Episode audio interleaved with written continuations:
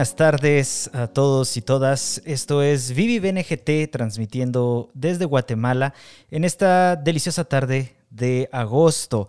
Como siempre, en Vivi buscamos promover una vida mejor, una calidad de vida que nos lleve a ese lugar donde todos anhelamos estar y que es el bienestar. Hoy tengo de invitada a Ana Elizabeth Rodríguez, porque acá en, en Vivi Bene nos gusta acercar al médico y a los pacientes. Y lo que más dudas genera es cómo vivir con la COVID-19. Por eso hemos invitado a Ana Elizabeth Rodríguez Santos, médica veterinaria con una maestría en producción avícola. Bienvenida Ana a Vivi Bene. ¿Cómo te encuentras? Bastante bien, Cristian. Muchas gracias por la invitación y el poder compartir con ustedes mis, mis experiencias. Bueno, eh, también te agradezco, Ana, porque había olvidado presentarme. Mi nombre es Cristian Galicia y todos los sábados a las 5 de la tarde trabajamos estos temas de la mano de los expertos. A nuestros oyentes queremos invitarles a escribir las preguntas que tengan sobre bioseguridad en tiempos de COVID-19. Lo pueden hacer en nuestro Facebook y las resolveremos más adelante. Así que, Ana, tengo la primera pregunta de esta tarde, la más importante quizás de todas, y es ¿Qué es la bioseguridad? Bueno, el término, el término de bioseguridad viene de bio, que es vida, y seguridad, o sea, es seguridad de la vida. Realmente, para conservar la bioseguridad, lo que tenemos que hacer es tomar cierto tipo de medidas que están diseñadas para prevenir y evitar la entrada de patógenos a nuestro organismo, en este caso, o al seno de nuestro hogar. Entonces, este tipo de medidas son, creo, las que vamos a hablar el día de hoy y que tenemos que tomar nosotros en cuenta para poder realmente poder tener una buena bioseguridad en el ambiente en que vivimos y convivimos. Específicamente en el tema de COVID-19, ahora que tocas el tema de cómo vivir esa seguridad, ¿cuáles son las prácticas más comunes que estamos realizando en cuanto a bioseguridad para disminuir la transmisión de la enfermedad a nivel hogar? Bueno, a nivel hogar, una de las prácticas que normalmente estamos tomando es el tratar de evitar que salgamos fuera de casa, aquello que no tengamos que salir, que eso es una parte bien importante. Las personas que tengan que salir a trabajar o que tengan que ir a hacer cualquier otro menester fuera de casa, deberán al ingreso de ella quitarse los zapatos, desinfectarlos, quitarse la ropa que traen del exterior, tomar un baño completo, pelo y cuerpo completo y utilizar una nueva ropa. La ropa que viene de afuera debemos de ponerla en una bolsa para poder lavarla posteriormente.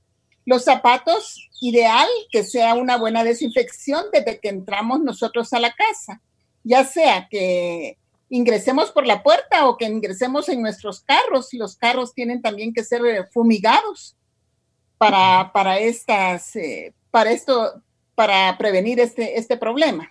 Dentro de la casa nosotros podemos estar sin mascarilla, sí, estamos solo los que convivimos, pero saliendo de nuestra casa, todo el tiempo tenemos que usar mascarillas que estén registradas para poder protegernos.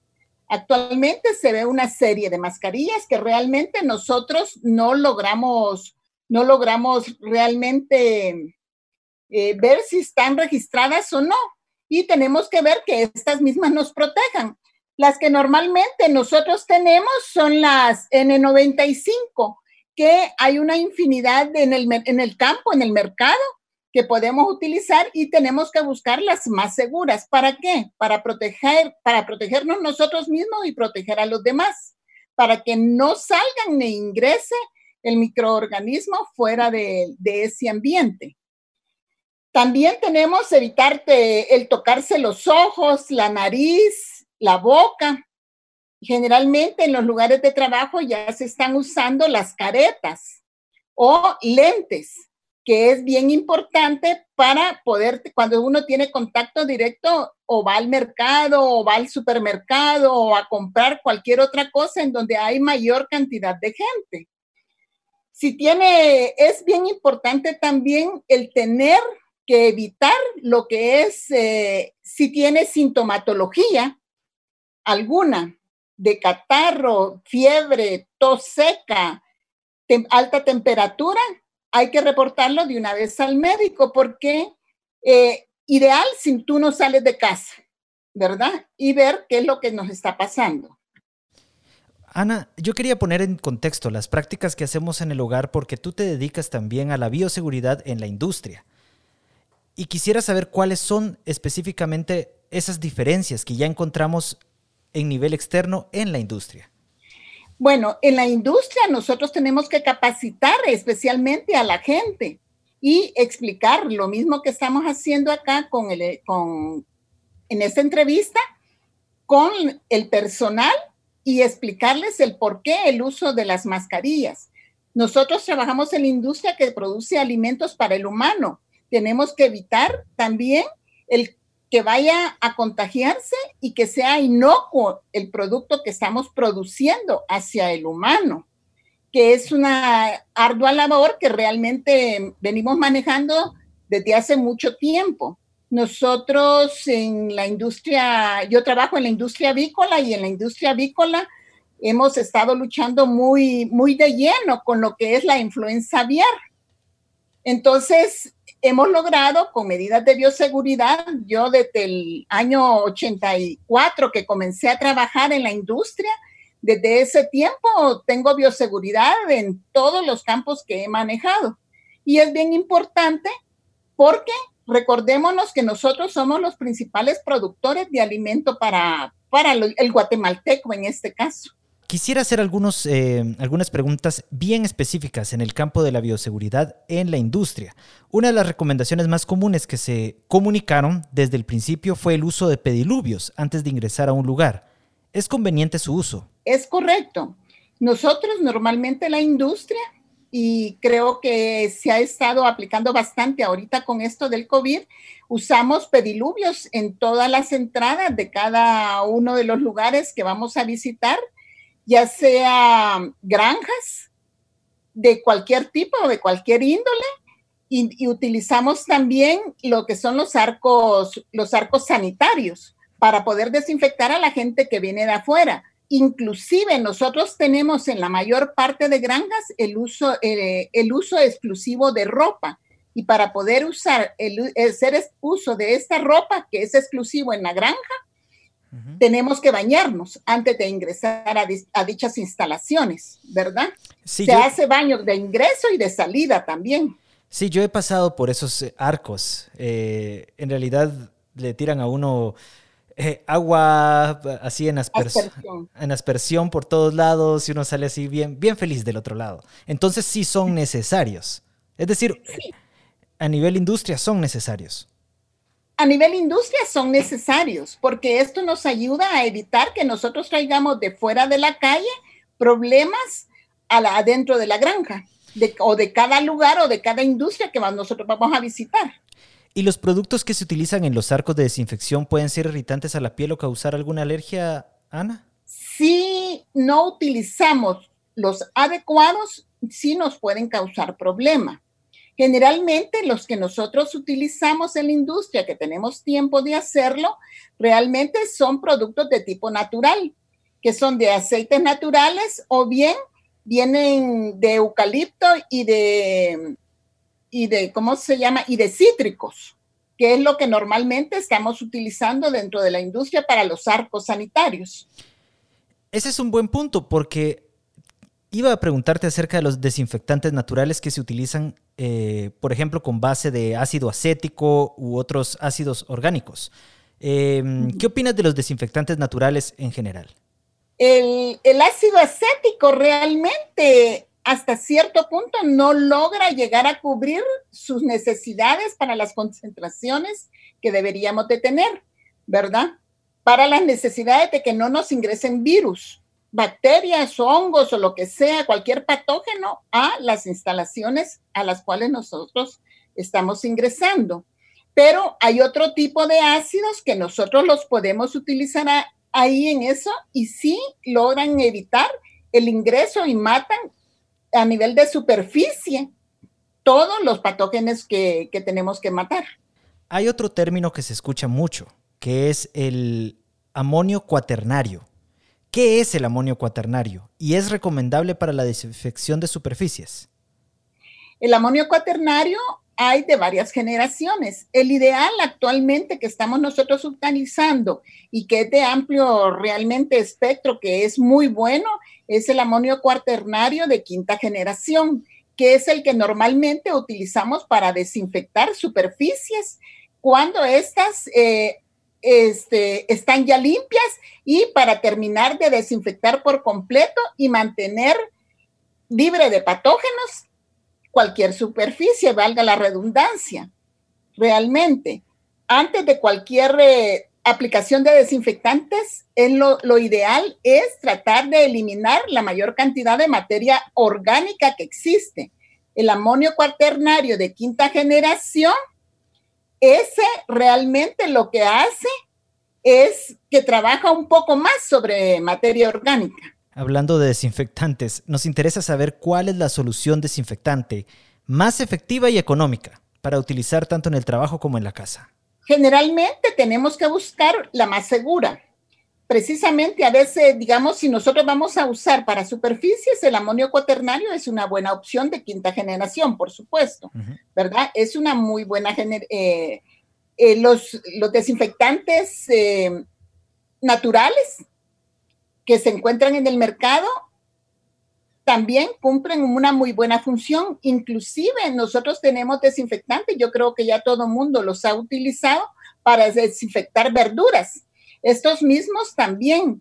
El cloro no es el más adecuado porque nos puede dejar irritante, pero para superficie y para poder desinfectar calzado, nosotros sí podríamos utilizarlo o utilizar en cierta dosificación a nivel de pediluvios, igual el amonio. Otra pregunta que tenemos acá en Bene es sobre la termonebulización. Me llama mucho la atención porque vimos imágenes de otros países cuando inició la pandemia que iban como, eh, voy a llamarlo como una especie de extinguidores, es decir, tirando como un humo, como, ¿qué es eso? Y, y después descubrí que era la termonebulización. Pero también sabemos que su costo es alto. Y me pregunto, ¿qué opinas sobre su uso para la desinfección de superficies? Realmente la termonebulización, nosotros estamos metiendo el desinfectante en partículas, mini, micropartículas, se puede decir, las cuales ingresan en todo alrededor, en, el más mínimo escondido que tengamos en cualquier lado. Lo utilizamos mucho para la desinfección de vehículos en la industria. ¿Verdad? Y con muy buenos resultados. Cuando nosotros hacemos análisis de superficies, salen bastante bien, muy limpios, que cumplen con los requisitos para poder llevar eh, los productos siempre inocuos de la, de la granja o del lugar donde estén o los alimentos hacia el lugar de consumo.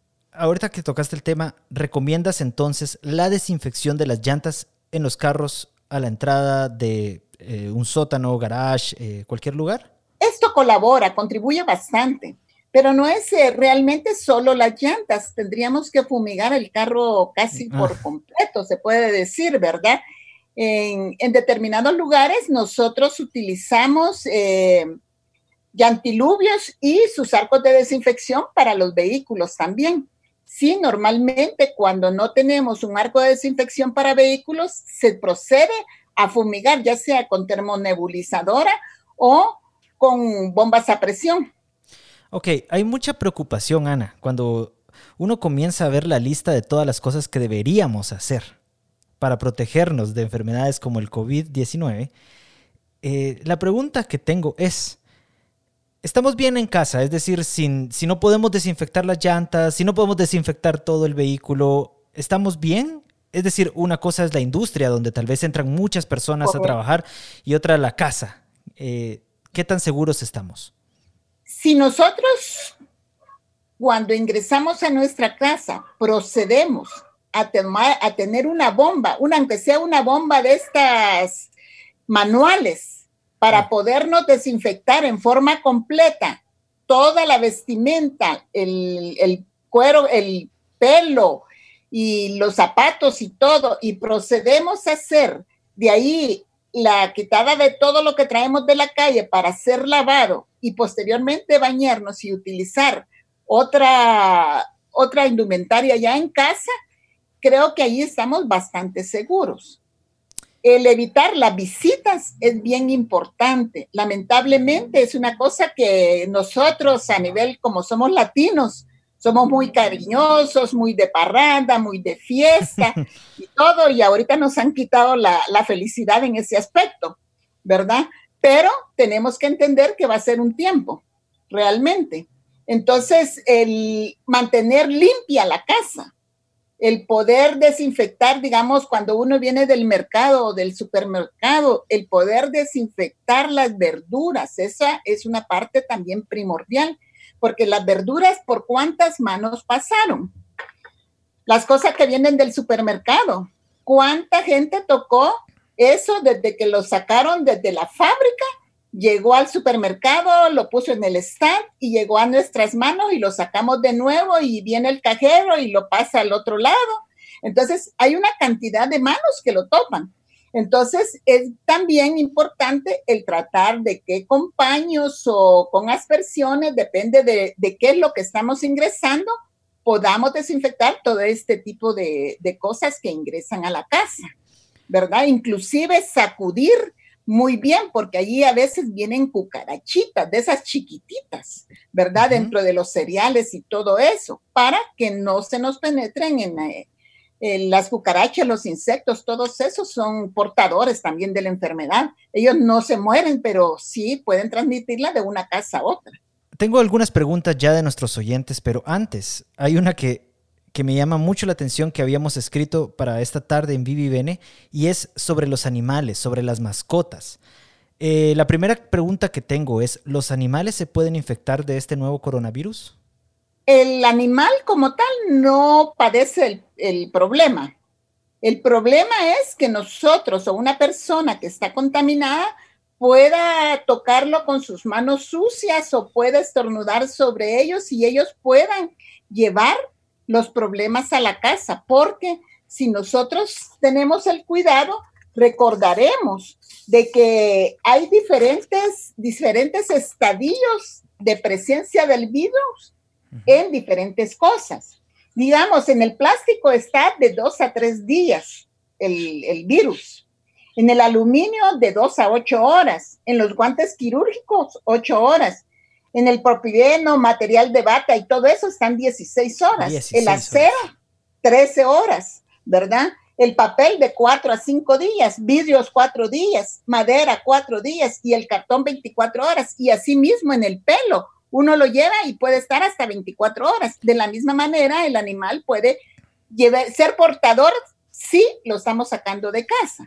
Ahora, si lo sacamos a caminar y todo eso y no tiene contacto con personas contaminadas, lo que tenemos que tener el cuidado es de pasarle desinfectante como nosotros nos desinfectamos con aspersiones al perrito o al gato, lo que ustedes tengan de mascota, para disminuir ese contagio. Muy bien, tengo una pregunta de Rodolfo Galicia. ¿Se pueden usar los mismos productos que utilizamos en una granja, por ejemplo, en los hogares? Sí, los podemos utilizar. Hay muchos de ellos que son de contacto y sí son factibles poderlos utilizar, porque lo que nosotros estamos especialmente chequeando es de que tengamos limpias superficies, pero sí es posible poderlos utilizar. Y otra pregunta más que nos hace por acá. ¿Cómo saber si es confiable el proveedor del desinfectante? El alcohol, el jabón, etcétera, ya que ahora hay muchos proveedores. Es correcto. Si eh, el, el comprar productos tienen que ser de marcas registradas, productos registrados y que realmente cumplan con todos los estándares. Eh, normalmente ya se han dado casos en donde se ha llegado a vender productos y que no cumplen con lo que están ofreciendo.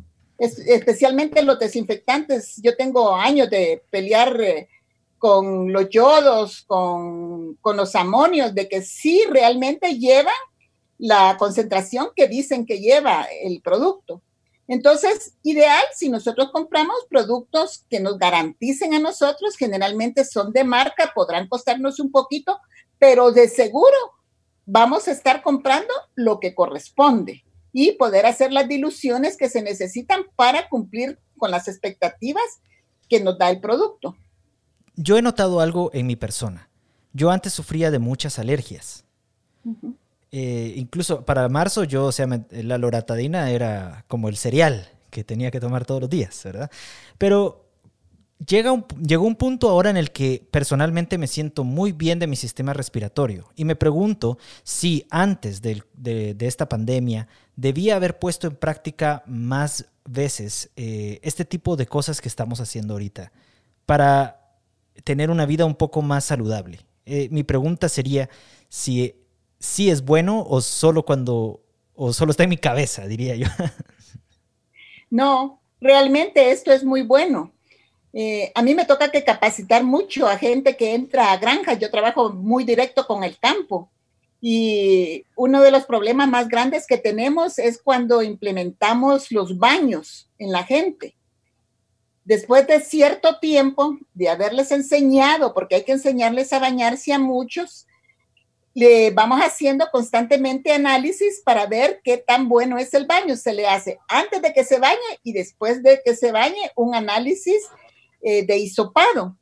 Y realmente hay unos que salen incontables después del baño, salen peor que cuando llegaron de su casa, ¿verdad? Y cuando se dan las capacitaciones, se les pregunta a la gente en el transcurso del tiempo que si ellos no se sienten más saludables. Y realmente ellos mismos lo dicen, ellos ya no padecen lo que tú decías de alergias, no padecen de problemas respiratorios en forma muy especial. ¿Por qué? Porque tienen una limpieza integral en su cuerpo, cosa que antes no tenían. Y eso definitivamente a cualquiera le va a ayudar. Así es. Yo pienso que lo deberíamos de hacer más constantemente, ¿verdad? y tratar de ver de llevarlo. La mascarilla, yo no sé hasta qué tiempo, pero para mí, para mí hasta ahorita se ha venido a quedar, no sé cuánto tiempo más, pero virus continúan saliendo y vienen nuevos para que nos están afectando. Entonces tenemos que tener mucho cuidado con eso. Francisco Zapón precisamente nos pregunta sobre los errores comunes que has visto en el uso de las mascarillas. El error más común que nosotros tenemos es el uso de algunas mascarillas que no protegen, que son de tela. Realmente, estas no permite, permiten, más bien dicho, tanto el ingreso como la salida del virus hacia el, eh, hacia el exterior de la persona. Entonces, nos sirven más que todo como para cumplir una ley que está a nivel del país pero no es porque nos estén protegiendo adecuadamente. A veces es por desconocimiento, a veces son cuestiones de tipo económica, las mascarillas realmente no están costando, no son baratas. Eh, si nosotros sabemos utilizarlas realmente, podemos nosotros hacer un buen uso de ellas, comprar lo que necesitamos para no enfermarnos. Pero ese es el mayor problema. El otro problema que hemos visto es que la gente la usa como que fuera corbatín. Está, no les cubre ni la nariz ni la boca. Y hay otra gente que solo le cubre la boca, ¿va? Dice cubre boca, dice. Pero la nariz se la dejan destapada. Entonces, eso, y si no, la andan en la parte de la frente para que no les estorbe. Eh, realmente es una cuestión de cambio cultural, ¿verdad? Esto tenemos que, hacer que la gente utilice adecuadamente todo lo que necesitamos para la protección de, cada uno. Así es. Eso es lo que más he visto. ¿Y algún consejo que tengas, preguntan, sobre el uso del alcohol? Yo inclusive en mi carro ando siempre mi, alcohol en, en, gel, ando mi alcohol en spray, porque cuando me subo al, al carro, antes de subir los pies, desinfecto mis zapatos con alcohol en spray. Las manos con, ¿cómo se llama? Con alcohol gel, porque en algunas ocasiones no tenés acceso a lavártelas constantemente. El lavado de manos es una parte bien importante, porque ahí es donde más nosotros vamos a llevar eh, el vector que nos puede ocasionar el problema. Y tenemos que hacer un lavado cada cierto tiempo y tiene que durar 20 segundos, que la gente llega, se echa el jabón, medio lo toca y a lavarse, a echarle agua. No, tenemos que hacer un lavado adecuado y el secado de manos, ¿verdad? Posteriormente, utilizar el alcohol gel, que es una buena opción. Muy bien, Ana. Bueno, ¿Está? Eh, está muy bien contestado. Eh, estamos llegando ya al final del, em, de este podcast. Muchas gracias por participar y por estar con nosotros a todas las personas que nos han escuchado. Ana, antes de terminar, eh, todas las semanas le pedimos a nuestros invitados que nos den un tip de la semana. Algo que podamos hacer a partir de ahora. Algo fácil de, hacer. Y queremos saber cuál es el tuyo.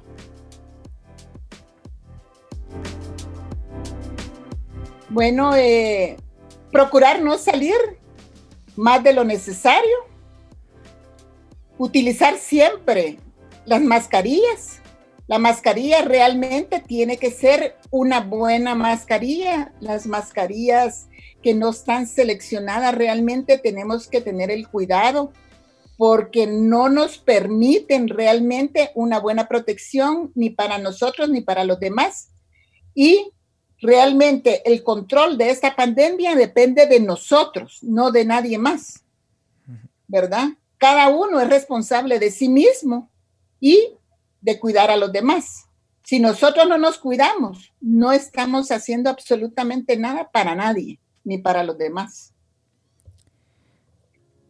Bueno, muchas Eso gracias. Es una de las cosas que más Muchas gracias Ana entonces por estar esta tarde con nosotros. A nuestros oyentes eh, les recuerdo que pueden hacerse fan de Vivi Bene para recibir alertas sobre nuestro podcast que producimos todos los sábados a las 5 de la tarde. Y si te perdiste algún episodio, puedes escucharlo nuevamente en nuestro Facebook o en las principales plataformas de podcast como Spotify, iTunes Music y Google Podcast. Recuerda, la mejor herramienta para combatir la COVID-19 es la información. Muchas gracias, Ana, por estar con nosotros. A la orden, ahí estamos.